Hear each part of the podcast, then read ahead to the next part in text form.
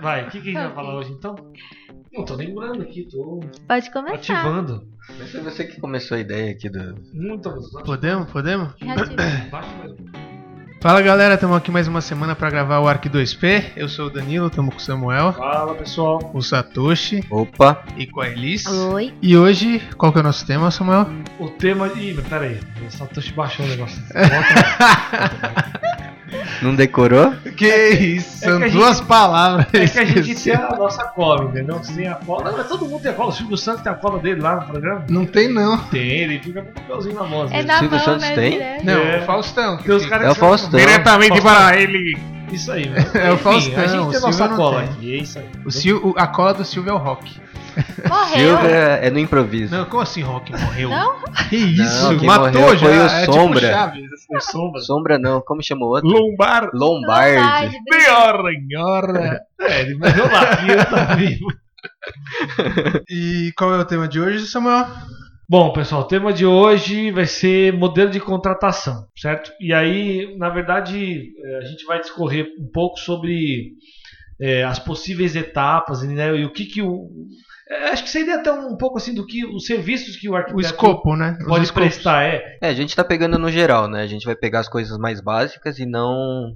Porque tem coisas mais específicas, Sim. né? Então a gente não vai chegar nesses detalhes, mas pegar um geral, um apanhado geral do que um arquiteto pode fazer. Só para você aí que está ouvindo, se você pensa em contratar, ou até você que é arquiteto ou estudante e pensa para que área você quer fazer, seguir, ou como você consegue atender mais de um tipo de público, você consegue mudar a forma, o, o que você entrega, ou o que você, ah, os seus serviços para poder atender públicos diferentes, né? Então, E é, e é importante dizer que essa, esse tema de hoje, né, ele é uma, é uma coisa assim mais como os serviços que os arquitetos vão prestar, independentemente da, da área específica de atuação dele. Então, por exemplo, esse- a gente vai é, discorrer aqui sobre esse escopo. Esse é um escopo que serve para um paisagista, então ele vai, ele vai poder lá oferecer para você o serviço 1, o 2, o 3 que a gente vai escorrer aqui.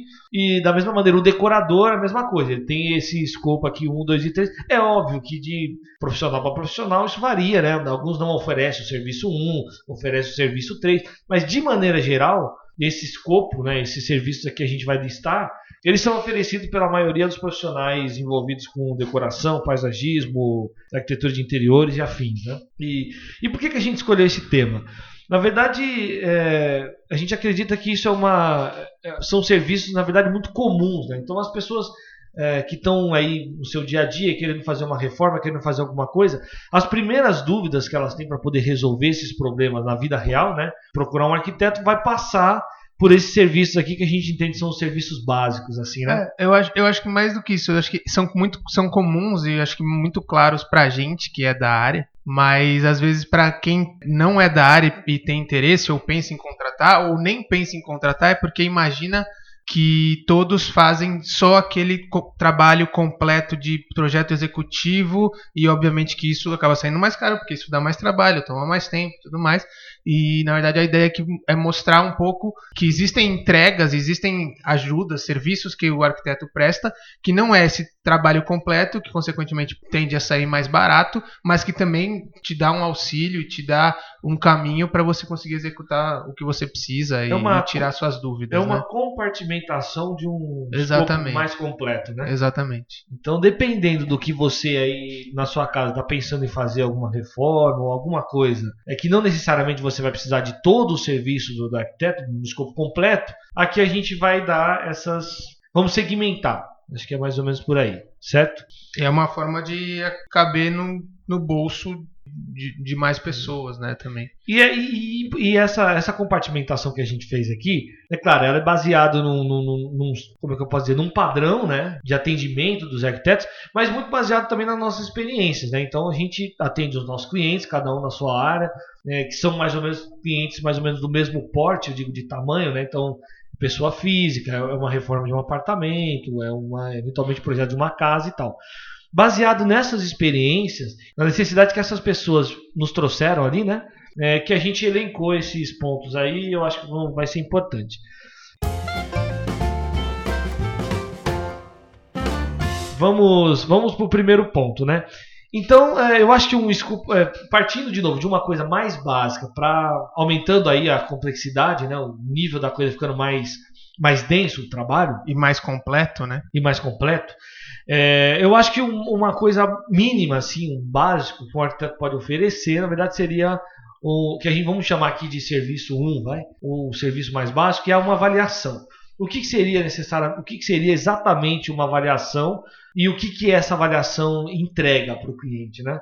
Isso, isso acontece muito, por exemplo, em, em situações em que você precisa de um de uma espécie de um laudo, que você precisa de uma visão técnica do arquiteto, do profissional, e para poder aprovar alguma coisa, por exemplo, no seu condomínio, para poder aprovar alguma coisa, enfim, onde requer alguma aprovação, onde requer um olhar técnico desse profissional. É, e, e muitas vezes essa avaliação também é usada é, quando uma pessoa pensa em alugar um, ou comprar um imóvel e ele está nessa dúvida se aquele imóvel vai atender às necessidades dele. Então, às vezes ele fala, pô, estou na dúvida entre dois, três imóveis para comprar ou para alugar mas eu queria que você viesse avaliar para saber se as minhas necessidades vão poder ser.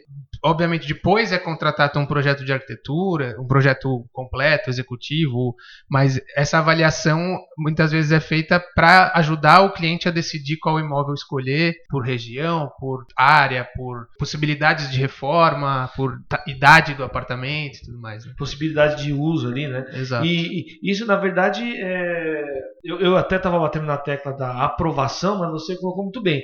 Isso não necessariamente precisa ser uma aprovação. Não, não que o cliente está necessitando né, de, de uma aprovação do condomínio. Não só isso, mas isso que o Danilo colocou é muito importante porque é o parecer técnico de um profissional sobre, uma, uma, sobre possíveis possibilidades do que, vai, do que você vai poder fazer ali, né? do que o cliente vai. É, é para ajudar numa escolha, mexer, né? É. O cara, o, o, cliente final, ele tem algumas opções que ele não consegue decidir e quando vem esse olhar técnico, é, sabendo o que, que o cliente precisa, é mais fácil o que, o que o arquiteto consiga direcionar, ó, esse aqui é melhor por conta disso, esse aqui é melhor por conta disso, e aí normalmente pode entregar um relatório dizendo as vantagens e desvantagens de cada um dos imóveis para o cliente poder tomar decisão com mais confiança. Eu, né? tenho, eu tenho um exemplo que é um pouco parecido com isso, até acho legal a gente, dentro do. A gente acaba trazendo um pouco das nossas experiências, né?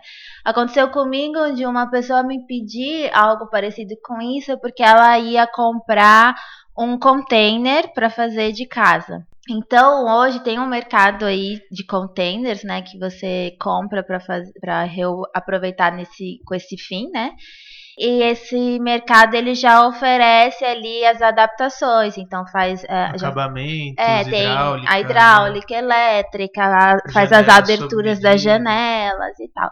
E aí a pessoa queria justamente esse auxílio de como pensar aonde vão estar as janelas, questão de onde vão estar as tomadas, as plumadas e tudo mais. Então, para mim foi uma novidade, mas foi muito interessante poder fazer porque realmente aí a gente como profissional também está prestando esse tipo de serviço, né? De estar tá auxiliando de que melhor maneira aquele é, que não é um, um, inicialmente a função de um container, mas que vai ser, que é bem interessante também, reaproveitado para esse fim. Então, foi um serviço, né, dessa forma que eu prestei e com, né, essa é parecido com isso também de quando a pessoa vai alugar ou comprar um é, fazer uma avaliação para deixar o cliente mais confiante na, na decisão dele, né? É. Acho que deixar ele mais pronto para essa decisão. Tem um outro exemplo legal também que eu tenho aqui que me vem na mente agora. A gente atendeu uma, numa ocasião uma empresa, era uma empresa de pequeno porte, e eles estavam saindo de um lugar que eles estavam locando para um outro lugar, acho que tinha crescido ali um pouco a empresa e precisava de mais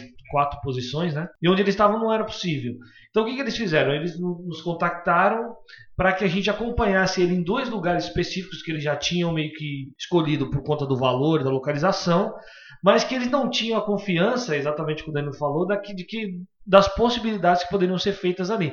Então foi é uma, acho que não chegou a ser uma consultoria, foi realmente uma avaliação, né? Então a gente gastou ali com eles uma ou duas horas, né, meia hora em cada lugar, foi o suficiente. Fomos lá, observamos tudo, falamos: aqui é possível fazer isso, isso e isso, as possibilidades são essas, e nesse aqui as possibilidades são essas. A partir daí eles tomaram a decisão de alugar um ou outro, é, eu não me lembro agora qual, qual, qual lugar. Foi um lugar era na Paulista ou era na Faria Lima. e acabaram alugando e depois em posterior eles nos, nos procuraram novamente para fazer o projeto aí, na escolha no lugar isso, que eles escolheram seguir né? o projeto porque isso dependia de uma questão toda também da, da empresa aprovar o budget que eles iam investir né mas esse primeiro momento eles não foram na sabe, na, no, no, Google e uhum. deram lá um Google. Eles, eles procuraram uma visão realmente do é, técnica. Não, não só a, vis, a, visão do corretor, que é o que está querendo né, vender ou alugar, mas sim uma visão técnica. Querendo ou não, é, a gente entra no espaço e a gente consegue avaliar a questão, putz, aqui você não consegue puxar uma estrutura de ar-condicionado, coisas que provavelmente é. eles lá, eles não, eles não chegam a, a, a, pensar nesse nível de detalhe, né? Então, pô, aqui já tem ar-condicionado, isso é uma vantagem, pô, aqui já tem uma estrutura, já tem onde você colocar as máquinas, é, coisas que às vezes, né, principalmente na área comercial, Bom, é mais difícil de, de, ser pensado, são coisas um pouco mais complexas. E o né? detalhe, nessa ocasião específica, desse exemplo que eu dei, os lugares eram muito bons, os dois lugares eram bons, edifícios bons e tal. Na avaliação mas... você colocou, pode escolher qualquer um. Não, na, na verdade acabamos, na verdade, falando, a gente explicou, né, os positivos e os negativos dos dois lugares, mas tinha um que efetivamente era, era era muito exato o que eles precisavam. E o outro, apesar de parecer muito bonito, não era o caso. E obviamente eles acabaram escolhendo o que a gente indicou lá e tal. Que bom, né? É. Não, não, a gente foi não, pelo contrário que vocês falaram. Porque ficou claro, era do ponto de vista técnico, é o que faltava para eles. O valor tá igual, a localização é boa. Então ficou nessa questão do olhar, né? É, isso é uma prática bastante comum, na verdade, né? Quando uma empresa tem um, uma confiança em um arquiteto e o arquiteto sabe como funciona a empresa, toda a funcionalidade e tal, quando ele vai buscar, ah, estamos crescendo ou estamos diminuindo, né, agora na crise, ele vai buscar o arquiteto e falar, ah, a gente precisa de um espaço menor ou um espaço maior, e aí ele vai te chamar para fazer uma avaliação de um espaço novo para ver se atende às necessidades do que ele precisa, né? Então isso é muito comum. Exatamente. E o mesmo, só para finalizar esse primeiro tópico, se aplica também a pessoas físicas, apartamentos, como o Danilo já frisou aí, e a própria Elis também, certo? Bom, esse seria o escopo básico, uma coisa mais uma é, avaliação para né? ajuda de, nas escolhas e decisões do cliente, né? Então é, são coisas mais que tomam menos tempo, obviamente. Sim. São mais... que geram produtos também menores, né? Exatamente. No máximo um relatório, enfim, o que for necessário nesse aspecto. Perfeito.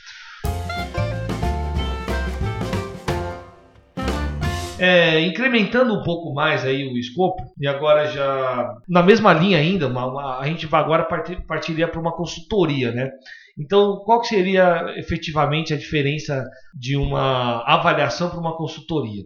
A consultoria basicamente envolveria mais aspectos técnicos, né? gasta-se mais tempo para fazer isso e emite-se ali um, um, ao final da Tem um entregável um, um, pouco maior, né? É um documento um pouco mais completo, onde ali já se emite uma uma RRT, né? que é o registro de responsabilidade técnica, onde esse registro já consta como uma consultoria. Então isso já é um já é uma, como eu posso dizer, um serviço certificado pelo CAL, né?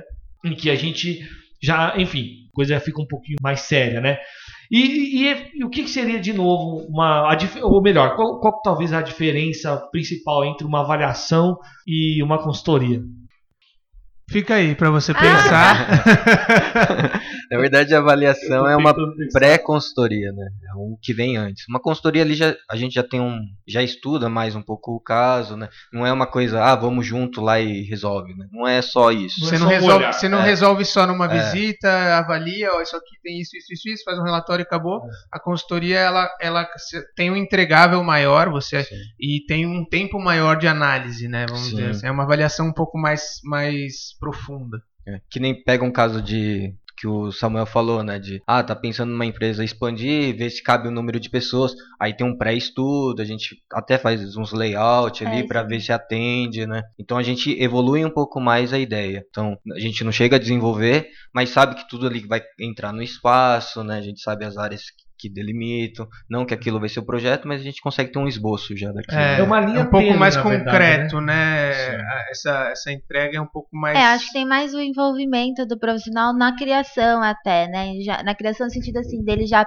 né, que ele vai projetar, mas ele já vai pensar nas possíveis soluções dependendo de um caso, assim, né? Se for um, né, pegando no meu dentro da minha área no paisagismo, já entra mais nas soluções, nos materiais que podem ser utilizados ali. Você tem um, um envolvimento maior do que só falar, é, não, acho que melhor assim tal, que seria numa avaliação que você fala, como você deu o seu exemplo, ali é, é melhor por tal tal motivo imóvel do que aqui. Pronto, mas você não chegou a entrar a, no projeto, né? Para falar, ó, aqui vai caber 20 pessoas a mais, porque você não chegou a fazer um projeto e analisar mais profundamente como que poderia ser. Você consegue analisar aqui, ó, isso aqui, para o que você está me pedindo, isso na avaliação, vai ser melhor, ponto. A consultoria, ela aprofunda um pouco, ela fala, ó... Vai ser melhor por conta disso, disso, disso, disso, aqui vai tem você consegue expandir para ter mais 10 pessoas no seu escritório, então tem essa possibilidade, se isso for a necessidade do cliente. Então ele acaba tomando um pouco mais de tempo, mas também ele acaba tendo um, uma quantidade, um produto que você entrega um pouco mais, mais concreto, sei lá. É, e há, né? indica, há indicações de fornecedores também, né? É, tem pessoas que fazem acompanhamento, né, que é uma consultora, então a sua hora, né, a sua, o, o seu envolvimento também em questão de, de horas, assim, é bem maior. É. É. sugestões de acabamento, é. né? Já, já chega perto do entregável, né? De alguma coisa entregável, mas sem a parte de projeto executivo ou um projeto básico. Né? Exato. E dentro dessa, dessa ainda área de consultoria também existe muito a parte de escolha de móveis, não só, não só às vezes visitas a lojas com os clientes para você ajudar a escolher o, melhor móvel é. ou dicas do que o dicas do coisa que... isso funciona com aquilo, né? Isso, isso é. não não não vai combinar, né? Então Sim também serve como uma consultoria, essa visita às lojas para ajudar a escolher o, o produto final para a casa deles. Eu acho que essa, essa questão da consultoria, nesse ponto que você falou, de um acompanhamento, de uma escolha de imóveis, né? A consultoria, a consultoria ela pode acontecer em dois momentos. Poderia ser uma consultoria inicial, como a gente frisou antes, de uma, de uma coisa, de um imóvel novo que a pessoa precisa ter esse parâmetro, parâmetro técnico. E nesse aspecto de você escolher um, um móvel, escolher uma coisa, normalmente isso acontece depois que o projeto foi feito, até uma separação, né? Quando a, a obra já finalizou projeto, praticamente. Exatamente, tá, a obra está quase pronta, aí ela. Bom, eu não, eu não quero um projeto, por exemplo, de decoração, mas eu gostaria de uma consultoria para que você ajudasse a, a, compor o meu espaço aqui. Né? Uma outra colocação que eu ia fazer, eu acho que tem uma diferença aí, apesar de eu ter dado no início um exemplo de pessoa física, né, ou melhor, pessoa jurídica para avaliação, eu acho que a avaliação era, era muito muito voltada assim para a pessoa física mesmo. Então é uma coisa mais comum, sem, um, sem de novo, sem um, emissão de um RT, uma coisa mais simples, o cara precisa saber.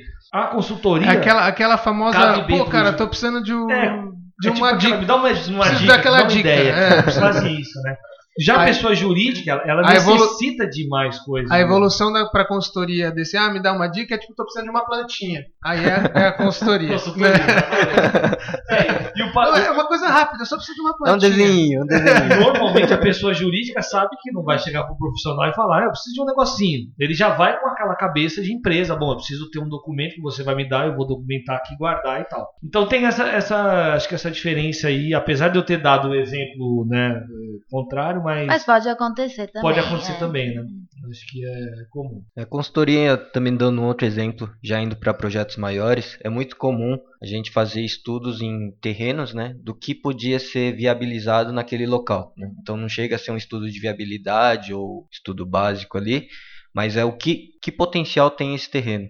Então a gente desenvolve estudos para é, é, meio que uma consultoria mesmo do que a gente poderia ser feito lá e quem poderia ser os potenciais investidores, né? E a gente desenvolve essa parte também. Isso atrelado também a questões legais, né? Tipo, qual que é o potencial daquele terreno, sim. pensando Conhecendo na questão a legislação, de coeficiente de, de, de, aproveitamento, taxa de ocupação. Sim. Então, atrelado a isso também, né? Uma consultoria Sim. falando, ó, aqui você pode construir até tantos andares, considerar uma área de ocupação de tal e tal. Sim. É uma então, consultoria que não é barato, mas se pensar no valor de projeto de estudo de viabilidade, projeto básico, ele é um valor meio que insignificante comparado a eles, né? Hum. Mas é um primeiro passo que é necessário para saber se vale a pena investir ou não num projeto para aquele terreno, né? Seguindo então da consultoria, como a gente falou, né, tem uma emissão da R. Aqui, a partir daqui, já começa a emissão de documentos oficiais obrigatórios, obrigatórios né, pelo CAL. Né, que são as RRTs, lembrando aí. Inclusive, a gente já fez um programa sobre isso. Então, quem quiser saber mais um pouco sobre essa questão da RRT aí, dá uma olhada lá nos históricos dos nossos programas postados lá, que vocês vão entender melhor, certo? Muito bem. A consultoria, a consultoria além da questão da avaliação, emite, então, um documento oficial.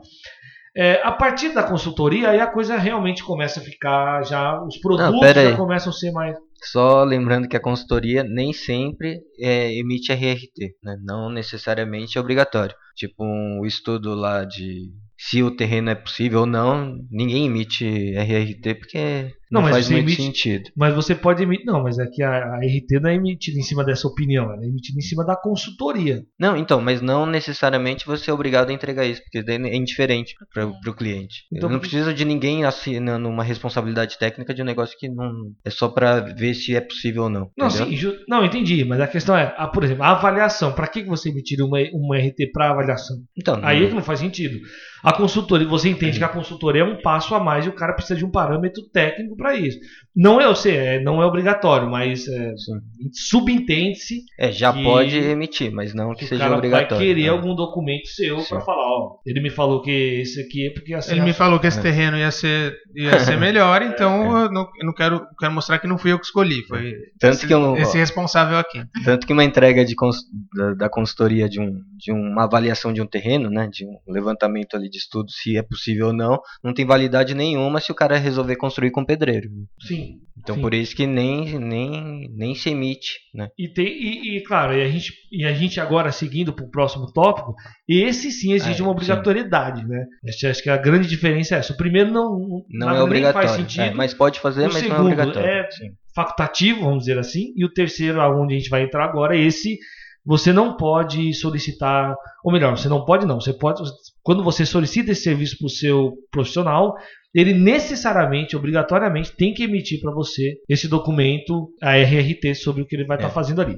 Bom, Avançando é, o escopo da pós-consultoria, indo para um pouco mais é, detalhado, a gente vai para a parte de projetos que alguns escritórios dividem de várias formas e você pode entregar desde a primeira até todas essas etapas. E agora a gente vai listar quais costumam ser essas etapas na maioria dos escritórios. A gente normalmente começa pelo estudo preliminar, que é uma evolução, as- muitas vezes, daquela consultoria, que você deu uma estudada básica para saber qual ambiente, qual imóvel era o melhor para ele. Esse estudo preliminar ele já vai ser um pouco mais detalhado, com É. medidas de imóveis um pouco mais. Medidas às vezes nem sempre, mas com possibilidades e funcionalidades um pouco mais concretas. E normalmente acaba tendo mais de uma opção, justamente para você mostrar as possibilidades do, do imóvel É, ali para É o que aqui já entra a parte de programa de necessidades, né? Já entra o briefing, né? Se tem algum conceito já, se for empresa, já definido. Então já é um passo já evoluído, tipo, já, já sei o que eu vou fazer e a- partir daqui é o que vai ser de fato, né? Exato. Antes é só um para ver se É cabe só uma, é é. mais estimativo, né? Sim. A consultoria é um pouco mais estimado, você inclusive gasta menos tempo fazendo Sim. esse estudo. O estudo preliminar é uma evolução é, com coisas um pouco mais é, detalhadas de quais são as possibilidades naquele ambiente. Então, Só- ah, se você vai é, num imóvel residencial, se tem três quartos, você pode mostrar uma opção tirando um quarto para a sala ficar maior, mas ao mesmo tempo você pode mostrar outra opção mantendo os três quartos com a sala menor e como que isso ficaria. Então já é um pouco mais detalhado mostrando essas possibilidades, né? E somado ao fato de trazer também aquilo que o cliente está almejando, tanto de gostos, desejos, sonhos, né? Isso já. Aqui já passou a fase da cartilha. É. qual fase? Da cartilha. É verdade, né, da cartilha. Muito bem. Bom, se a gente até pegar um cliente fictício aqui, até para ajudar a gente a exemplificar melhor isso, esse cliente, uma pessoa física que está procurando um Quando você falou um cliente fictício, na hora eu já pensei, ele lembrou de um cliente dele agora Não, e tá pior que querendo, não. tá querendo dar uma cutucada nesse cliente. Esse- É fictício. que ele comeu um pedaço da- das etapas. Mas não, é verdade. É verdade não. É fictício. É Não, mera enfim, coincidência. Não, é, qualquer Não é coincidência você que está ouvindo. Qualquer semelhança com a realidade é mera coincidência.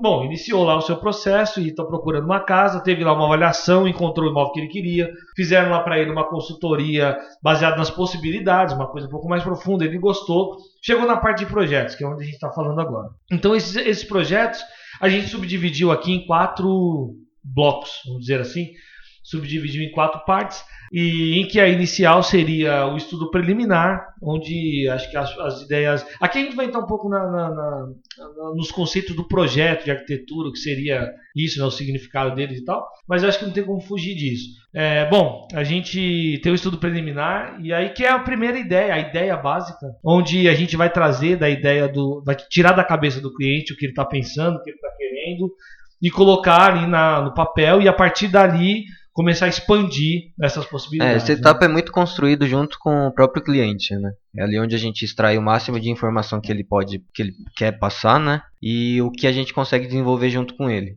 Aí a partir dali a gente já começa a ter algumas definições, e entender muito que o gosto, né? Mais questão de gosto, o que ele quer, funcionalidade. E aí a gente começa a evoluir para o estudo preliminar, que é a primeira entrega ali junto com o que foi construído junto com ele, né? Exato. Só esse estudo preliminar normalmente, sei lá, eu considero como um dos mais importantes, porque é nele que vão ter, é, tipo, é quase que o brainstorm do projeto, Sim. né? É onde você vai pensar na- nas, nas possibilidades gerais, meio que não sem um filtro, porque o filtro é o briefing, é o programa de necessidades que o cliente te passa, mas vendo muito mais possibilidades. E aí a partir dali vai afunilando para você chegar num, num projeto final, um projeto completo ali, cada vez mais com a cara desse cliente. É, eu acho que é, é- é- é charmoso que cada um falou a sua, a sua forma, o que é estudo preliminar. É? Bom, partindo do estudo preliminar, então, a gente avança para o projeto básico, que aí, é, como vocês podem ver pela diferença do- da nomenclatura, né, o projeto já adquire um caráter mais técnico, onde já pode acontecer algumas medidas, algumas definições. né, Pode não, já de- acontece. de- de- é, É, já foi feita aquela escolha mais definida pelo cliente das Isso. opções, né? Então. Começa a, a- a escolher também a questão de acabamentos, já começa a ver É, essa- começa a se tornar mais real, sem dúvida, mas ainda com questões a serem ah, aprofundadas, aprofundadas, detalhadas, né? né? Mas acabamento já aparece. é, Então, assim, é o básico realmente para o entendimento de como é possível a construção, a realidade, é, aquilo tor- tornar-se realidade, né? Então, é bem, bem real é, comparado a um estudo preliminar, mas ele ainda tem necessidade de mais detalhamento que vai entrar na próxima etapa, que é a etapa que vai para ser enviado para a obra, que aí precisa daquele detalhamento mais específico. É, né? aqui dependendo de quem assumir, né, para construção, na execução ali, ele já consegue já se virar bem. É. né? É uma etapa que um profissional da área já consegue desenvolver, se não Por vai... isso que eles chamam de projeto básico, né? É o Sim. básico que eles precisam para poder construir. Na verdade, tem alguns escritórios de arquitetura que chamam essa etapa de, de anteprojeto, porque é o que vem antes do projeto executivo, que é a seria o próximo tópico que a gente iria falar. Mas é. Na verdade, isso- todos, todos esses itens, esse item que a gente está falando, eles são uma evolução, né? Então, o estudo Sim. preliminar é uma base, inclusive, ele se entrega menos, porque como se tem menos coisas decididas, você não consegue sair entregando um monte de coisa. Você primeiro, primeiro precisa decidir a planta, o layout, as coisas básicas, pra- é, básicas, só para não confundir com a próxima etapa, mas a- as coisas mais simples. preliminares, sim. mais simples, para depois evoluir para um projeto básico ou para o anteprojeto, que começa a ter um pouco mais de detalhes e escolhas, definições junto com o cliente. É, eu acho que é até importante frisar que existe aqui, até entre nós mesmo, algumas divergências, porque nem todo mundo é, Divide da mesma forma as exatamente, tarefas. a mesma divisão. Às vezes o, o primeira etapa o cara entrega um pouco mais, o outro entrega um pouco menos, mas basicamente é, acho que é isso aí.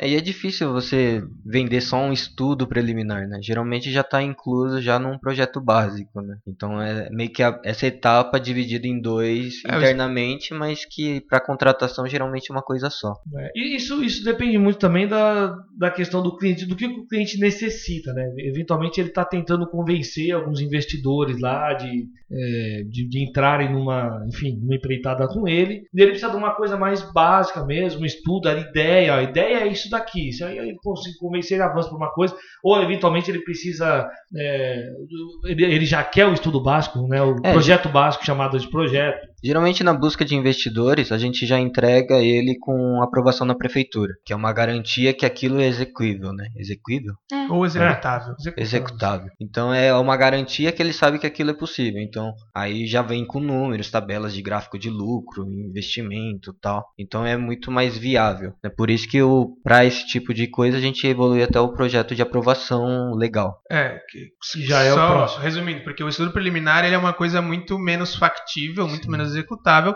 Então, assim, você pode desenhar o que você, você quiser. Ah, cabe quatro quartos aqui. Tipo, aí na hora que você vai ver como que você vai desenvolver isso, começar a pensar em marcenaria, você é, às vezes nem, que... é, a gente também não vai tão é. longe assim. Não, não, não tão longe. Mas o que eu quero dizer é que, assim, ele é uma coisa menos executável. Então, principalmente na questão de empresas e tal, isso é legal como uma ideia, mas você não sabe se aquilo é totalmente.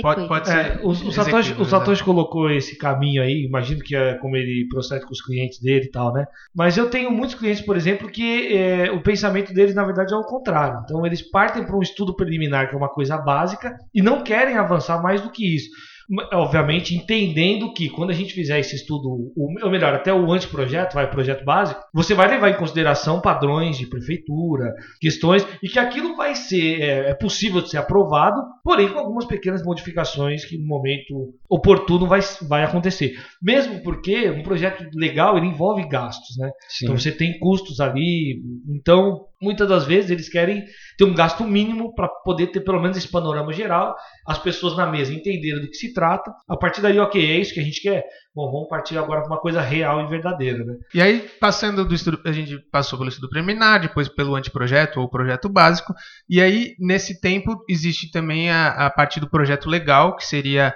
é, para as obras necessárias, para os projetos necessários, a aprovação em prefeitura. E aí, sim, isso é um ponto interessante para se falar, que não são todos os escritórios que fazem esse tipo de serviço. É, existem alguns escritórios especializados nisso, que não fazem nenhum dos outros que a gente comentou antes, só fazem a parte de aprovação de prefeitura. É, existem outros escritórios também que fazem todas essas, essas partes, mas são, essas partes, mas são, é, são menos, né? Porque por precisar de um conhecimento bem detalhado sobre como você vai conseguir aprovar cada uma das coisas. E como varia de cidade para cidade também. É, né? Justamente a gente vai ter um episódio só sobre ele, porque é realmente um, uma coisa que, que demanda muito. Um projeto legal, né? O projeto legal pode ser conhecido também como projeto prefeitura, enfim. Projeto de aprovação. Projeto de aprovação. É, ele, ele, não é tão legal assim. Né? é o Alvará. Segue o trocadilho do Danilo aí que tava faltando nessa. Mas eu acho que eu episódio. acho que além do projeto legal, também já que você entrou nesse assunto de que alguns escritórios ou profissionais só fazem isso enquanto que outros não fazem.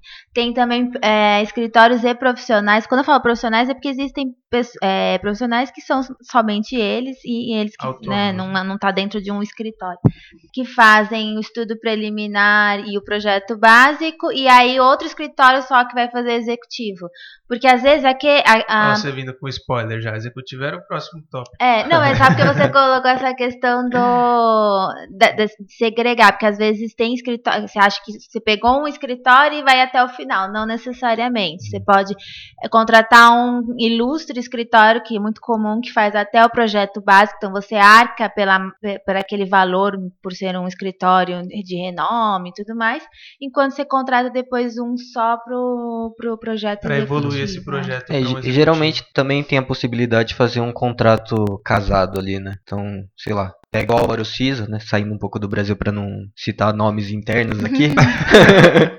Pra não causar constrangimento? É. Acho que ia falar Cauí, hein?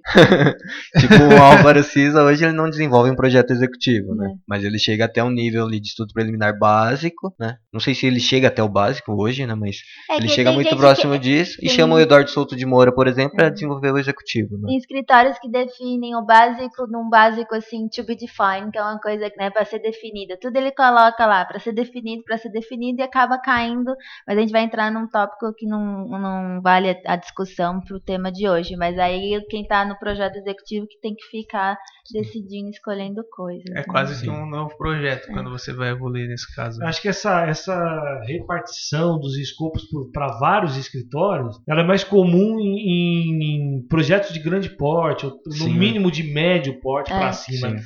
Se você que está aí ouvindo a gente é uma pessoa que tem um apartamento e, e tem a intenção de reformá-lo, muito provavelmente o profissional que vai fazer o estudo preliminar, depois o projeto básico, se necessário for um projeto de legal de aprovação, e o executivo vão ser o mesmo, porque é tudo muito conectado, é tudo É. muito rápido, né? Não faz nem sentido picar. Exato. Eu Acho que é importante deixar esse. E aí, evoluindo pro, do projeto legal ou do projeto de prefeitura, vem o projeto executivo que é, O próprio nome a já gente diz. já comentou, mas é, de novo, a evolução desse anteprojeto ou desse projeto básico para você poder passar isso para qualquer pessoa conseguir realmente executar. Então tem níveis de detalhamento que faz com que teoricamente você não você que projetou não precise estar na obra para que aquilo seja executado, porque você colocou tudo que você pensou ali em desenho para ele poder ser feito conforme foi pensado. Então só, só uma coisa importante de frisar, é, não dá como ele- esses- essas etapas são evolutivas, tipo, você vai aumentando o nível de detalhamento, você consegue contratar só um estudo preliminar, só um estudo preliminar, mas você não consegue contratar só um executivo. A não ser que você já tenha o básico na mão e É, entregue pro cara. exatamente. Então, você já teve um É. É, você não consegue falar, parte- ah, eu, eu queria só o último. Não, você não consegue chegar no último sem ter feito as etapas anteriores, Sim. né? Eles são evolutivos. É, então é Bem bem lembrado. importante. É. É, é, o, só, não sei se a gente falou, mas se a gente não falou. Se já falou, eu vou repetir. Você falou, pula a essa questão parte. do projeto legal. Esse não, é, nem sempre ele é necessário, né? dependendo do porte lá na, na reforma que você vai fazer. Basta uma comunicação no condomínio é o suficiente, não precisa fazer uma aprovação em prefeitura e tal. Essa etapa poderia ser, eu lembrei isso por conta de pular a etapa. Sim, né? sim. Essa etapa poderia ser suprimida. É, aliás, só uma coisa que eu acho que a gente esqueceu de anotar e poderia ter falado antes ali de, do projeto do estudo preliminar, que seria a parte de levantamento. Pelo menos eu, no Ah, meu é escritório, é, eu costumo fazer quatro etapas quando eu faço a proposta, que é levantamento, estudo preliminar, anteprojeto, que seria o projeto básico que a gente falou, e o projeto executivo. Então esse levantamento também é uma, é um- uma etapa que vem antes do estudo preliminar, que, porque norma- é, muitas vezes não se tem planta do, do, É. do imóvel, e mesmo quando se tem, é importante Conferir. ter É. isso nesse ter essa etapa de levantamento antes de ir para um estudo preliminar, senão você às vezes acaba começando a projetar e a ter as ideias em cima de medidas que não são realmente como estão no, é, na verdade ali. Então é uma etapa importante e essa sim é antes do estudo preliminar. Então ela pode também ser contratada sozinha. Ah, eu quero só ter uma planta do meu imóvel é, antes de eu começar a fazer qualquer coisa. Então o levantamento ele pode ser contratado antes do estudo preliminar e tudo O mais. levantamento é a fazer a medição da, do local. né, Isso. É, eu acho fazer a medição e, e deixar isso Registrado. documentado, é, fazer ter essa planta documentada. Até vou tentar dar uma explicação por que, que não tá lá, ou tá lá. porque quando a gente ele- elencou esses tópicos, de novo vai exemplificar aquilo que a gente falou dessas divergências, né? É, no meu caso, a gente, eu acho que foi o Satoshi também, se, se salvo engano, é, é, vai na mesma linha, o estudo preliminar já engloba o levantamento, como se não fosse possível dissociar. Ou seja, eu não posso fazer um estudo preliminar para você sem antes medir Uhum, o espaço é. qual você tem. Perfeito, mas é Vamos, importante a gente, a gente o cara separar pode porque o cara pode contratar- só o É. levantamento. né? Eventualmente você quer só ter a planta do teu imóvel. Inclusive a gente fez uma vez, não lembra que a gente Fizemos fez um um levantamento de um clube de golfe? de golfe. É, então era só o levantamento. Eles tinham, como o projeto era muito antigo, a planta estava muito diferente da, da real, a gente fez um levantamento pra, só para passar as plantas do jeito que era hoje, né? É quase que um as-built, né? Mas não deixa de ser um, um serviço de levantamento. Então é, é importante colocar isso como um tópico antes do estudo preliminar ali. É só explicar o S-Built, né? Pra quem não já é que- arquiteto. Já que comentamos. É, o S-Built é só o. É o levantamento depois que a obra De- foi é. concluída. É o executivo que teve modificação e aí no final você corrige ali só pra ter a versão final do projeto, né? Exato. Levan- Levantamento é, tu, é, é antes de tudo começar. As built é depois que tudo É terminou. depois de tudo terminou para você ter aquilo documentado como ficou. Né? Geralmente essas casas que trabalham com eventos, essas coisas, geralmente faz pede esse tipo de serviço para estar sempre se atualizando para entregar para os fornecedores para fazer decoração, Até para depois a elétrica, aprovação, iluminação. aprovação mais detalhada ali de brigada de incêndio e tal, tal, tal, também precisa É. dele exatamente como tá, desse as-built. Alguns eh, clientes, pessoa física, né, uma reforma um apartamento, dificilmente eles pedem um É. as-built. Mas alguns pedem porque ele gostaria de ter, eh, por exemplo, a última versão do que montar um feito lá. quadro na, na sala ali, não, né? pra não correr o risco eventualmente de, de furar um- uma parede lá que tem um cano que teve que ser ocultado ali de uma maneira eh, menos convencional, vamos dizer assim, né? Mas é, é mais raro, né? É Sim. mais, em- É mais espaço de eventos. assim. Eu acho que nem empresa tem muito, né? Mas espaço de evento que precisa da planta para fornecer para os fornecedores. Né? É, exatamente. Não, mas é que é uma forma, é uma, é um documento, né? A gente Sim. nunca pode esquecer que tudo isso são documentos. Então, é uma forma de ter documentado, porque no futuro, se precisar fazer uma reforma, qualquer coisa. também. Talvez você consiga pular a parte de levantamento do próximo arquiteto. E aí Porque você- você já tem o as-built de É, conta. mas o É que no arquiteto final nunca acaba confia. é. tudo. O arquiteto nunca É. confia no que vem, então ele sempre vai conferir, né? não tem E jeito. aí você que está ouvindo a gente aí deve estar pensando agora, poxa, mas o projeto executivo não é o que vai executar, não é o projeto último. Invariavelmente o projeto executivo sofre modificações durante o processo, inclusive, né? Então controla um pilar, uma aprumada que não deu para mudar, teve que mudar a solução e o desenho mudou. Ou acabou dinheiro no meio do caminho, teve que mudar Teve que mudar a soluções. solução. né? Então, nessas modificações, eventualmente é uma coisa pequena ou pode ser uma coisa substancial, né? Se você não tivesse documentado, é, um abraço depois.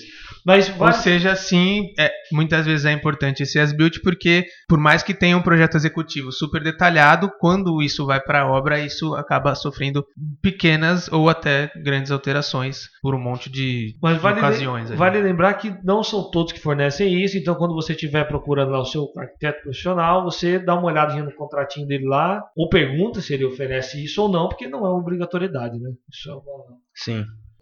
É uma escolha do cada um, cliente. é. né? Geralmente esse serviço 10 build está atrelado a acompanhamento, né? não a projeto executivo. Exato. Que é para onde nós vamos agora, que é as etapas, Que conexão, tlau.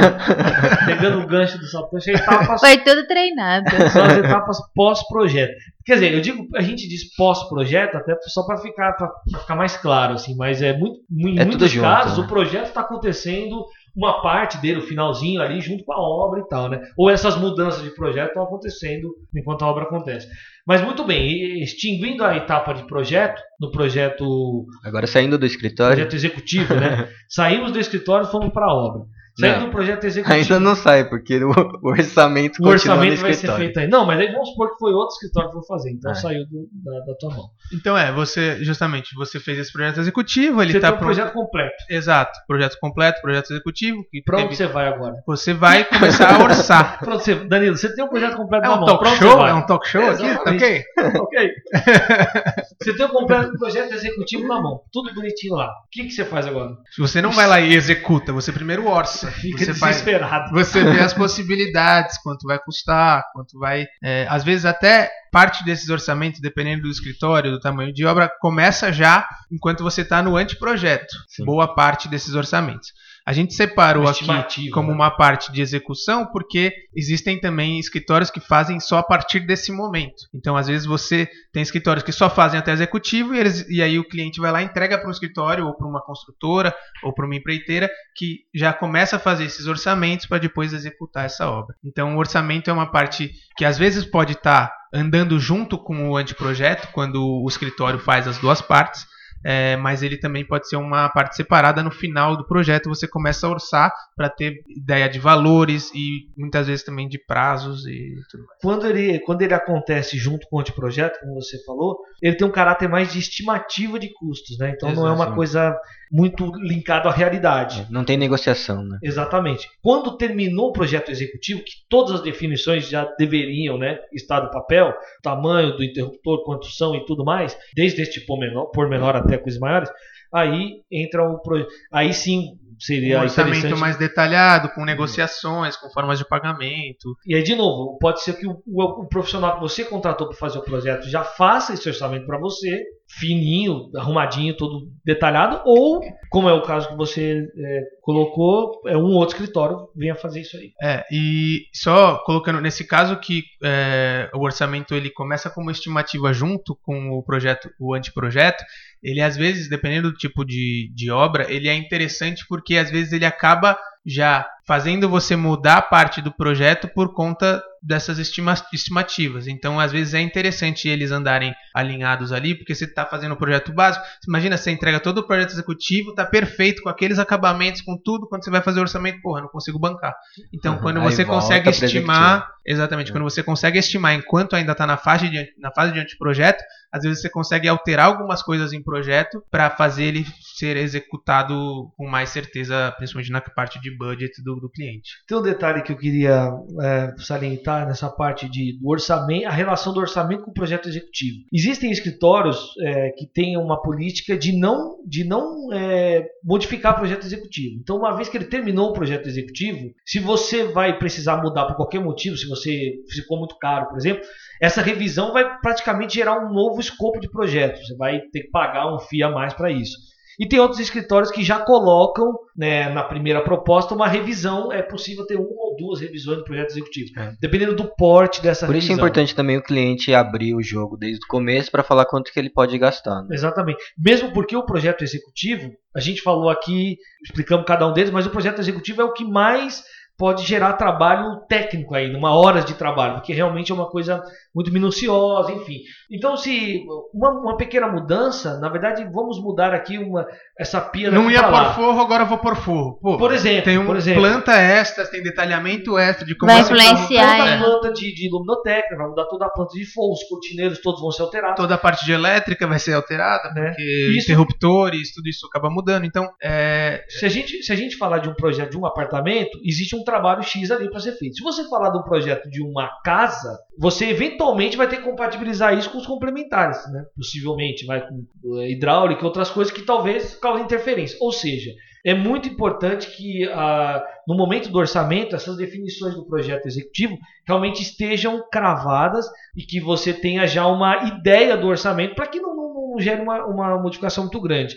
Por isso, alguns optam por orçar no anteprojeto e já ter ali uma previsão do que vai acontecer lá na frente. É. Para depois não ter que. É, eu acho que esse orçamento mais posterior, no caso do executivo, é quando são obras grandes, né? De escala que aí tem as licitações e que tal. O então... erro pode. A margem de erro gira em torno de é. milhares de reais, né?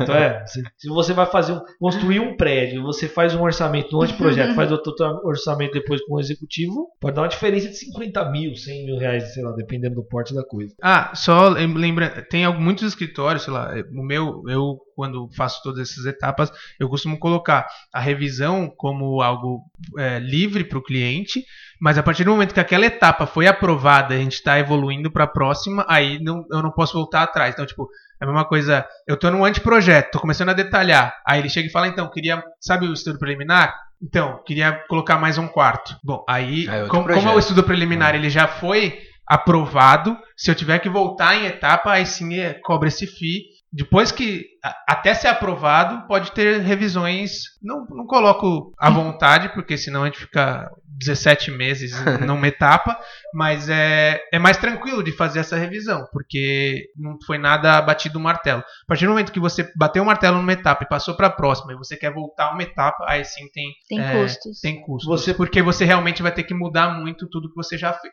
Jogar boa parte do que você já fez fora, né? Você falou dessa questão de aumentar um quarto, né? Isso pode parecer um absurdo, mas não é. Eu tive um cliente a gente estava na primeira etapa, no preliminar, evoluímos e a casa tinha três quartos. E ele, e a gente não sabia disso, mas a esposa dele estava na expectativa de estar grávida, mas aí não tinha certeza. Quando a gente chegou no anteprojeto, ele nos deu a notícia. A gente fez um estudo, eles nos deu a notícia: ó, a gente vai precisar de um quarto a mais porque a minha esposa está grávida. Ou seja. Aí você falou: coloca uma beliche tá tudo certo. É, gente Ela acha que até, até os sete anos cabe aqui, ó. cabe nesse cantinho aqui. Mas enfim, para quem sabe o que é o projeto de uma casa, é, e era um terreno super complexo e tal, mudou muita coisa, né? Praticamente um projeto novo. Mas ele tinha lá as revisões dele ainda e deu para fazer, claro. Beleza, então ainda na parte de execução, você tem a parte de orçamento, que seria colocar os custos daquele projeto executivo que foi entregue. E aí você tem também a parte de gerenciamento ou acompanhamento de obra. São coisas, eu considero coisas diferentes, aí vocês me falam como é a experiência de vocês, mas é, o gerenciamento, ele é para quando são normalmente depende do tamanho do escritório e também do tamanho da obra, o gerenciamento é o mesmo escritório que fez todo o projeto executar aquele, aquela obra com equipes é, coordenar equipes coordenar as equipes então complementares. combinar pô, é, a parte de pedreiro vai entrar tal, tal, tal época, aí você já faz a parte do orçamento das pedras, para as pedras entrar em tal época, o cara do forro vai entrar em tal momento. Então você gerencia toda, todas as etapas de obra direto com os fornecedores. A parte de acompanhamento é um serviço um pouco menor. É muito mais assim: você contrata a empresa para fazer e gerenciar a obra, e o acompanhamento é eu, como uma espécie de fiscal, ir visita, fazer visitas em obra é, para verificar se todo o projeto executivo que eu te entregue como arquiteto está sendo executado do jeito que está e se não se tiver imprevistos eu estar na obra para conseguir decidir da melhor forma para ficar mais parecido com o projeto inicial. Então esse é o acompanhamento, aquela um, uma fiscalização, uma vistoria, uma, uma visita em obra para ver se está tudo sendo executado do jeito que foi projetado. É, mas você não liga para fornecedor, você não liga para saber qual, qual que está em obra, qual que não está, quem que tem que ir amanhã, quem que não tem. Então é um escopo um pouco menor, mas que é, é bem importante para que o, a obra saia o mais parecido com o projeto possível. Eu acho que ficou claro no que você falou, mas é, eu só queria, acho que talvez insistir numa questão que eu já tive clientes que tiveram essa dúvida sobre onde, pra, onde se aplica o gerenciamento e o acompanhamento. Né? Você vai gerenciar o projeto, em que fase que é? É, efetivamente o gerenciamento e o acompanhamento se aplicam para a obra. Então não, não, faz isso isso não faz sentido na época de projeto. É, na verdade é isso execução de obras. Também depende do porte do projeto, né? Quando a gente vai para um gerenciamento de um porte de projeto grande, ele já inicia lá no começo, no básico. Já né? começa a gerenciar. Porque é onde ele tem que gerenciar pessoal de hidráulica, é, elétrica, a estrutura. É. que é o que a gente já meio que jogou essa palavra, que quer dizer o quê? O profissional de arquitetura ele é responsável por receber os projetos dos complementos complementares do, do projeto, que é o que? Hidráulica, elétrica, que geralmente os engenheiros, é estrutura, né? Então, os engenheiros mandam esses projetos, o profissional de arquitetura ele compatibiliza para ver se está tudo ok, se não tem uma coisa em cima da outra, dando um exemplo bem, é, bem simples. Então, isso faz parte do gerenciamento também. Então, e aí, esse gerenciamento que a gente está falando e acompanhamento né, trazendo para uma escala menor, ele se aplica à obra. Então, é quando a, começou a reforma, começou a obra né, da, do, do seu apartamento, por exemplo, aí esse arquiteto vai te dar ou não essa possibilidade dele gerenciar, e aí cabe o que o Danilo falou, a diferença entre um e outro. Gerenciar ou acompanhar, né? É, na verdade, o gerenciamento. Ou os dois, né? Dentro, dentro do gerenciamento tem o acompanhamento. Pode ter o acompanhamento. Normal, normalmente é. tem, porque para você gerenciar, Sim. você acaba é. já tendo essas visitas e essas possíveis alterações você já está na obra é, fazendo. Mas qualquer problema que tem, se o gerenciamento não é feito pelo arquiteto autor, Sim. ele tem que ligar para o autor e é, avisar, é notificar ideal, né? é as, as questões. De se, de, se de se melhorar essa, essas, esses imprevistos. É, até né? porque é uma defesa para a própria empresa que está fazendo gerenciamento. Né? Porque se o arquiteto autor ali vê que está diferente do que ele fez, ele pode processar por estar tá mudando um, um, projeto dele, né? Sim, sim, exatamente. Dentro do, do gerenciamento, como o Danilo já falou, na verdade o, o, acompanhamento é uma, como se fosse um braço do gerenciamento. Né? O, ger, o acompanhamento está dentro do gerenciamento. E o gerenciamento ele pode ser dependendo de ser uma coisa mais abrangente ou menos, ele pode cuidar da parte financeira, toda da obra, de pagamento, né? Sim. Como você falou, de entrada de terceiros, de fornecedores e cumprimento de prazo. É o cara que tira a dor de cabeça do cliente. Exatamente. Aquele cara fala, ó, você só... Ele só reporta só pro cliente. Só paga é. aqui as notas que eu vou te mandar e o resto deixa na minha Às mão. vezes até não, né? Às vezes faz até o pré-pago, né? Ele deixa Paga, um valor, deixa um valor pro gerenciamento e ele vai fazendo o que tem que fazer e vai mostrando as notas e tal, né? Esse é o gerente e o acompanhamento seria uma coisa mais simples, né? Pode e, não, e notifica em caso, dependendo se for ou não. Se houver alguma. É. é, no caso de acompanhamento, muitas vezes, é, quando eu faço acompanhamento, eu faço relatórios também, com é. fotos Sim. e etapas da obra, justamente para deixar claro: ó, no dia que eu visitei, estava assim, assim, hum. assado, foi decidido isso, a gente alterou isso, tirar foto de como ficou, de como vai ficar. É... Que isso pode acontecer de desmembrar é quando geralmente a construtora que está fazendo o gerenciamento e aí o arquiteto faz esse acompanhamento e faz o que o Danilo comentou, faz os relatórios e vai é, repassando, é um outro olho ali para essa obra. É, né? isso acontece muito quando, para obras menores, reformas de apartamento e tal, você faz o projeto executivo até o final e o cara fala, não, eu tenho um cara de confiança É. que executa. Aí você fala, tá bom, não gerencio, é. Mas eu faço esse serviço de acompanhamento justamente para, caso tenha algum imprevisto, o, seu, o cara que estiver gerenciando, ele não ter que tomar a decisão sozinho. Eu, como eu fiz o estudo preliminar, eu sei o conceito de tudo, provavelmente eu, eu tendo a chegar numa solução melhor, mais perto do original. Então é importante por conta disso. E eu queria fazer uma, uma pontuação sobre a importância desses processos todos que a gente falou. Obviamente, a gente elencou aqui, a gente entende que eles são relevantes. Mas, é, até mais do que isso, eu queria falar sobre essa questão específica do acompanhamento ou gerenciamento, que muitas pessoas, evidentemente, podem abrir mão disso por algum motivo. Eu vou economizar, eu vou conseguir ver a obra, eu fico perto e tal. Cara, legal, se você tem tem um certo conhecimento sobre construção civil, é, eu não estou aqui menosprezando isso. Mas assim, é, é importantíssimo e fundamental, de preferência, se você puder, que o arquiteto que fez o projeto esteja lá, porque o olhar dele é, é muito é, é clínico, né? É, é preciso. E ele tem o conhecimento, o domínio de tudo aquilo de uma maneira como ninguém outro, nenhum outro profissional vai ter. Então, se você puder ter sempre a pessoa lá que projetou acompanhando, e obviamente se ele oferecer esse, pro- esse produto, esse serviço, né? Ou gerenciando, é muito melhor para sua obra. Você vai evitar desperdício, você vai evitar retrabalho, você vai evitar dor de cabeça de uma maneira geral. Claro, vão acontecer coisas lá, mas, mas isso é uma coisa importante. Não subestime esse serviço. Não olhe ele, ah, eu consigo eu tomar conta. Às vezes você pode cair aí numa, numa um caminho sem volta que vai te causar complicações. Mesmo você tendo um projeto de arquitetura. Bem lembrado. Bem colocado.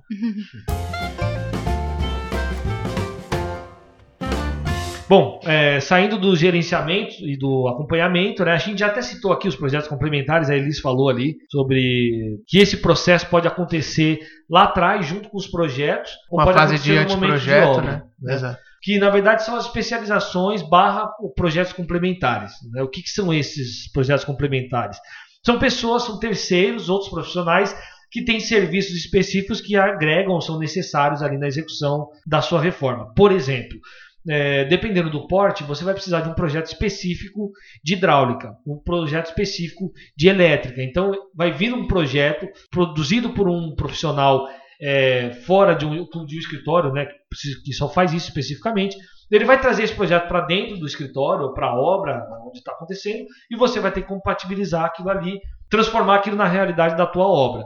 É claro, eu já, a gente já até comentou aqui que no momento da obra, no andar da obra, existem modificações. Você modificou porque você está ali vendo, se você está conhecendo o projeto de arquitetura. Como é que a gente faz com esse cara que não está ali todo dia? Ele mandou um projeto. Então vai ter que haver essa compatibilização, essa adaptação. Eu falei aqui elétrica, hidráulica, é, até o projeto de ar-condicionado, existem empresas que fazem específico, luminotécnica, existem específicos, o projeto de paisagismo, Acústica é um também. específico, acústica, enfim, a gente poderia falar N, N, N. Especializações N complementares. especializações, né? Mas é importante dar uma atenção especial para essa para essa ligação aí entre o cara que está fora da obra, o terceiro, né? Que ele só vai chegar no momento pontual ali, e quem está no dia a dia, que está fazendo o projeto, para que essa compa- compatibilização aconteça de maneira saudável. É, e só lembrando, num projeto executivo que o arquiteto entrega, ele existe uma planta de hidráulica, mas ela é diferente dessa planta de hidráulica do projeto complementar. A planta de hidráulica, normalmente, do, do, do arquiteto, do projeto executivo, é marcando onde seria o ponto é, que vai a torneira, que vai o chuveiro, que vai o registro, que vai. Onde é o ponto. Agora, o projeto de hidráulica do, do complementar, ele é o caminho dessa tubulação, qual que é o tamanho que essa tubulação precisa, são questões muito mais As técnicas, dimensões, né? dimensões. E a questão de elétrica também. No projeto de elétrica do arquiteto, ele tem os pontos onde vai estar o interruptor, onde vai estar a tomada, se a tomada é 110, 220, se é alta, se é baixa, mas o projeto complementar de elétrica, ele vai fazer a carga dessas, dessa, eletric, de- dessa elétrica. Então ele vai ter que, ele tem que saber qual que, é o, qual, qual que vai ser o disjuntor, para saber qual que é a carga de elétrica que vai passar, quanto a voltagem, amperagem, coisas muito mais técnicas, para que aquele projeto de elétrica que o arquiteto desenhou seja executável. Então, são projetos de elétrica é, são chamados de projeto de elétrica, mas um é muito mais atrelado ao projeto de arquitetura e o outro é um complementar para que aquilo consiga possa ser executado. Tá? Totalmente tá? técnico, né? Exatamente. Eu ia até puxar o gancho, por exemplo, a Elis pode falar com mais propriedade da questão da, de um projeto, por exemplo, paisagístico, né? Então a gente está projetando uma casa lá e, você, e o, a, o arquiteto que projetou o edifício por exemplo, delimitou uma área da, da, do jardim, do terreno, que ele gostaria que fosse feito um projeto paisagístico específico e ele foi lá o quê? E contratou um uhum. profissional. Esse profissional vai vai fazer o desenho lá da maneira como ele entende ser melhor, vai colocar as plantas que estão melhor adaptadas àquele. àquele... É, exato. É, é, é, mais ou menos na linha do, da hidráulica elétrica, então o arquiteto ele vai estipular ali a localização onde ele imagina onde vai estar é, onde pode ser feito esse projeto aí do paisagismo, e aí o arquiteto paisagista ele vai entrar, ou como o Cal gosta de chamar de arquiteto da paisagem. Arquiteto da paisagem. É, é, ele, ele entra com a, as técnicas, tanto em relação às plantas como plantio, aí ele também tem complementar, tem complementar de irrigação quando é o caso, né? Então, então é, entra na mesma, parecido com os outros. Eu né? peguei essa, esse exemplo exatamente porque ele, ele influencia até mais de um de um complementar. Né? Por exemplo, vai ter o, o profissional de arquitetura que vai ter que compatibilizar o projeto do paisagismo com a planta de arquitetura, enfim, vai ter que ter um desenho único e vai ter que entrar, por exemplo, um projeto de hidráulica específico. E, e, um e elétrica também, aqui, porque quando tem iluminação. Ponto de elétrica para resolver pontos de iluminação no jardim, enfim. Você vê que um, um, um, desenho, né, um projeto específico demanda ali uma, um exercício de outros profissionais é, isso tudo. Se não tiver compatibilizado, se não tiver todo mundo conversando a mesma língua e na mesma página, a chance de dar problema é enorme. Uhum. É. E muita, muitas vezes o cliente tende a até nessa parte de paisagismo, né? De, de chegar e falar, não, o arquiteto pensou, tal, tal, tal. Beleza. Aí quando ele vai falar, não, vou morar, daqui seis meses eu vou lá e vou fazer o paisagismo, porque eu fiquei sem grana. Beleza. Aí o cara vai lá, faz todo o paisagismo, e aí só que não tem ponto de iluminação nenhuma naquele jardim, nenhum naquele jardim, porque o arquiteto estava esperando esse projeto complementar para poder pensar isso, só que como não teve durante a obra, acabou não acontecendo a execução desse ponto. Então, às vezes é importante pensar nisso enquanto está em obra, até muitas vezes eu, por exemplo, alguns projetos que eu já fiz que eu sabia que no final não ia dar tempo de fazer o projeto de paisagismo especificamente, mas eu já sabia, tá, então vai ser interessante, pelo menos eu vou deixar um ponto solto aqui e quando terminou a obra tinha ali um ponto, um, um conduíte ali saindo, o rabicho, justamente é, prevendo uma iluminação naquele jardim que depois ia ser feito pelos clientes, né? Então, nisso é importante o arquiteto também estar tá junto com o cliente para saber, tá, não, tudo bem, você não vai conseguir contratar um projeto complementar de paisagismo, não tem problema, eu vou tentar prever algumas coisas aqui. É, e pode entrar a consultoria nesse caso, a gente Exato. pode fazer isso, a gente faz isso também. Então aí a consultoria, porque ele quer ter esse jardim, não é o momento, né, de fazer por questões financeiras, mas aí o, o paisagista ele pode entrar com uma consultoria, então já fica pré-estipulado algumas coisas que aí quando ele realmente resolver não tá tão perdidas. Tão fora, né? Muito bem. Bom, isso daí encerra a questão de execução e encerra, na verdade, todos os nossos tópicos aqui relacionados ao escopo de um profissional. Aos modelos de contratação. Então, lembrando que é, eles são evolutivos, obviamente, você não pode chegar. Você até pode contratar a parte de execução separada da parte de projetos que a gente falou, mas a parte de projeto, uma depende da outra, você não pode chegar e contratar direto a final. Mas é, são, são modelos de contratação. Qualquer ideia da gente passar isso é que existem sim escopos para cada tipo de cliente. Se o cliente ele está com menos grana para agora, mas ele ele sabe que ele precisa dessa ajuda, ele consegue isso na avaliação, na consultoria. Saibam que sim, a gente consegue ajudar vocês de várias formas, não é só aquele projeto que dura três meses, que vai custar 5 mil, 10 mil, 20 mil reais, dependendo do seu projeto. É, a gente consegue sim te ajudar, é, obviamente que vai diminuir o escopo da nossa entrega, mas pode ser um empurrãozinho, uma, uma ajuda para te direcionar no seu projeto aí, no que você quer fazer. Tá? Então a gente é, é importante ter o arquiteto, independente dessas fases aí, para poder te fa fazer você caminhar em vez de você sair correndo fazendo tudo sozinho. Você tende a gastar muito mais do que você gastaria se você contratasse um arquiteto desde o princípio. É. A gente recebe muito cliente aqui que, na verdade, tem esse receio, né? Putz, eu não queria gastar o projeto inteiro e eu não sei se eu vou conseguir fazer, pode ser que fique muito caro e tal. Então a gente segmenta as etapas. Né? Então, bom, faz um estudo inicial, aqui vai custar uma pequena parte do que custaria um projeto todo, e aí daí para frente você aí, vai. É, e aí você fala, pô, não, legal, gostei do projeto, mostrei isso pro pedreiro de confiança, não sei o quê, com isso ele consegue executar, tudo bem, eu já consegui te ajudar. Era melhor do que você tivesse ido direto pro pedreiro e só falado o que você me falou. Então, é, é saber que existe cliente para cada um desses serviços, então se entenda em qual posição você pode estar para você saber qual é o melhor para você contratar. Só lembrando também que não é todo arquiteto que faz todos os serviços, né? Exato. Então vale conversar com o arquiteto, né? Ver se ele atende a sua demanda e aí daí em diante vocês conversam ou não. Né? E não em todo arquiteto também compartimenta, tão compartimentado quanto a gente é. fez aqui, né? Às vezes o cara não faz só um estudo, eu faço o projeto inteiro e tal. Mas aí é isso que o Satoshi falou, você tem que procurar o que vai te atender e com certeza um você vai encontrar. Né? Faça, Exato. Que faça mais dividido. Muito bem, Danilão, alguma consideração? Acho que é isso, acho que a gente foi bem completo, Elis? né? Você falou todas as etapas Perfeito. que a gente pode entregar, todas as formas de contratação que você está precisando de ajuda é, pode encontrar por aí. É, agradeço aos ouvintes, todo mundo aqui da mesa. É, se vocês quiserem entrar em contato com a gente, é, pode ser por e-mail, podcast.arc2p.gmail.com ou no Instagram, podcast_arc2p mandem comentários, sugestões de tema, alguma besteira que o Samuel falou hoje. Ah, podem... eu sempre falo, né? Você vai encher de comentário. não encher de comentário. É, podem, vão falando com a gente que a gente tá fazendo tudo isso aqui para vocês, então comentem, beleza? Valeu, até semana que vem. Valeu, galera, um abraço. Valeu. Tchau, tchau. É, você quer fazer, um, quer fazer alguma colocação sobre isso? Vamos lá. Então vamos pro primeiro ponto. Foi tão completo.